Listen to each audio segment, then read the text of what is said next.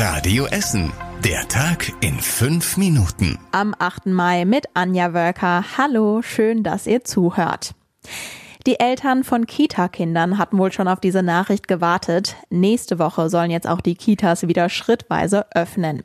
In den Essener Kitas freuen sich die meisten Erzieherinnen auf die schrittweise Rückkehr der Kinder. Ab Donnerstag kommen als erstes die besonders förderungswürdigen Kinder im Vorschulalter zurück.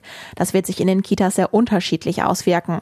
Bei der AWO sind es dann in der einen Kita vielleicht zwei Kinder, in der anderen zehn.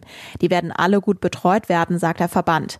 Beim VKJ rechnen die Verantwortlichen mit deutlich mehr Kindern als bisher, weil dort schon immer viele Kinder aus sozial schwächeren Familien betreut wurden. Bei einer Kita im Südostviertel werden direkt 21 Kinder erwartet. Beim Kinderschutzbund kommt etwa ein Drittel der Kinder wieder zurück. Für die meisten Kitas ist es aber kein kompletter Neustart, denn es gab schon vorher eine Notbetreuung für einige Kinder. Jetzt werden nochmal die Hygiene- und Dienstpläne angepasst. Nach den Vorschulkindern mit extra Förderungsbedarf dürfen ab Ende Mai dann alle Vorschulkinder in die Kitas zurück. Kurz danach sämtliche Kita-Kinder jeweils für zwei Tage in der Woche. Wir brauchen noch Zeit, heißt es vom Essener Sportbund. Eigentlich dürfen laut der neuen Verordnung vom Land die Sport- und Gesundheitszentren wieder ab Montag öffnen.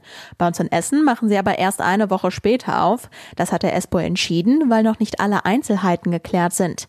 Die Verantwortlichen und Leiter der Sportstätten wollen nach gemeinsamen Regeln vorgehen. Ungeklärte Fragen sind zum Beispiel noch, wie die Desinfektion zwischen den einzelnen Kursen funktionieren soll oder ob die Kurszeiten verschoben werden müssen. Der ESPO will das das nächste Woche alles klären und dann den rund 30.000 Essnern ihren Sport wieder anbieten. Bundeskanzlerin Merkel hat es einen Notfallmechanismus genannt. Wenn sich in einer Stadt pro Woche zu viele Menschen neu mit dem Coronavirus infizieren, dann soll es wieder Beschränkungen geben. Hier bei uns in der Stadt sind die aktuellen Corona-Infektionszahlen vor den Lockerungen laut der Stadt rückläufig. Stand heute haben sich 33 Menschen mit dem Virus in den letzten sieben Tagen infiziert, heißt es. Bei uns in Essen würde der Notfallmechanismus greifen, wenn sich pro Tag 42 Essener infizieren. Aktuell deutet nichts darauf hin, dass diese Grenze erreicht werde, sagt die Stadt. So viele Neuinfizierte an einem Tag hätten wir zuletzt Ende März gehabt, heißt es. Gerade hätten wir pro Tag 4,7 Fälle. Ob es überhaupt schon Zeit für Corona-Lockerung ist, haben wir mehrere Essener Mediziner gefragt. Der Virologe Mirko Trilling von der Essener Uniklinik sagt etwa, Hauptsache die Infektionszahlen fallen oder bleiben zumindest stabil. Er macht sich eher Sorgen, wenn es wieder kälter wird und sich die Umstände für die Verbreitung ändern. Auch Sebastian Dolls, Infektiologe am Uniklinikum, sagt, wenn wir die Entwicklung weiter genau beobachten, sollte es gehen. Die Kassenärztliche Vereinigung ist da skeptischer. Dort sagt der Chef, es sei zu früh für die Lockerungen und ruft noch einmal eindringlich dazu auf, dass jeder, der zum Arzt geht, vorher mit der Praxis telefoniert. An einem Punkt sind sich unsere Essener Mediziner weitgehend einig. Das wichtigste Mittel im Kampf gegen das Coronavirus sei, immer auf Abstand zu achten und sich an die Maskenpflicht zu halten.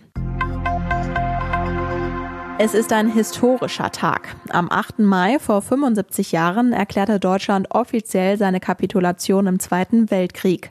Da hatte der Krieg schon mehr als 55 Millionen Menschen das Leben gekostet. Das Bistum Essen erinnert heute in einem Online-Gottesdienst an das Ende des Zweiten Weltkriegs. Eigentlich sollte es einen richtigen großen Gottesdienst mit einem Konzert geben. Jetzt zeichnet das Bistum stattdessen heute Abend beides auf und stellt sie ab morgen online zur Verfügung. Auf bistum-essen.de Deutschlandfunk.de gibt es jetzt aber auch schon ein Konzertvideo zur Feier des heutigen Gedenktages.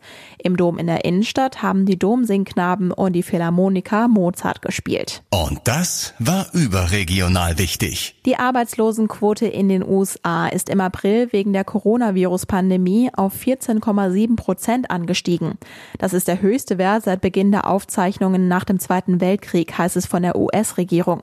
Im Februar hatte die Arbeitslosenquote noch bei 3,5 Prozent Prozent gelegen. Und zum Schluss der Blick aufs Wetter. Heute Nacht ist es dünn bewölkt und trocken bei Tiefstwerten von 13 Grad. Morgen gibt es weiter dünne Wolken und die Sonne scheint. Es bleibt recht warm bei maximal 25 Grad. Am Sonntag und Montag kommt dann ein frischer Wind zu uns. Dann sind auch mal dichtere Wolken drin. Regen gibt es aber eher selten. Und die nächsten aktuellen Nachrichten bei uns aus Essen gibt's morgen früh ab halb acht bei Radio Essen im Programm. Ich wünsche euch ein wunderschönes Wochenende. Wir hören uns nächste Woche wieder. Das war der Tag in fünf Minuten. Diesen und alle weiteren Radio Essen Podcasts findet ihr auf radioessen.de und überall da, wo es Podcasts gibt.